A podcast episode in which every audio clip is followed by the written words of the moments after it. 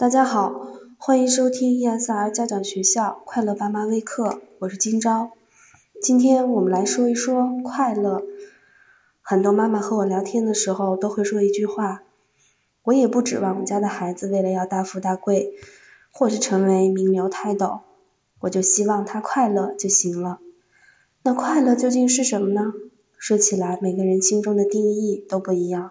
其实从理论上来说，对快乐有个操作性的定义，那就是目的实现。也就是说，当我们有个想法，然后这个想法实现了，我们就快乐。比如说，我忽然想吃个苹果，然后我就吃到了，我就很快乐。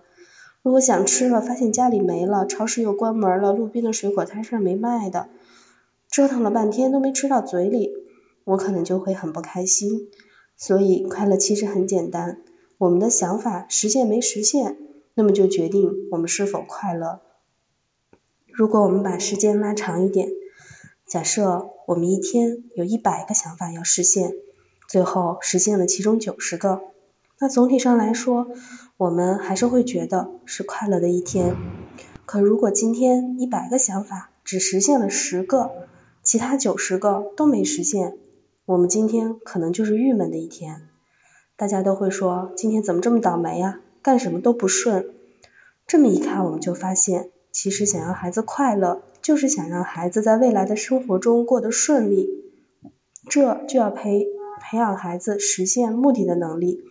如果孩子拥有了实现目的的能力，他就会更加快乐。通过对两千个家庭的研究，我们最终定位出通向快乐的五种根本能力，它们分别是分析能力。自控自抑能力、主动思维能力、社会沟通能力和责任承担能力。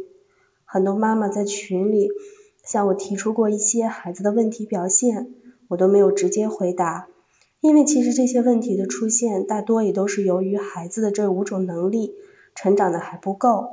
那妈妈们看到孩子现在身上的问题行为都不要着急，因为孩子本来就在一个成长的阶段，他们本来能力。还很稚嫩，所以从今天开始，我会为妈妈们讲解这五种能力。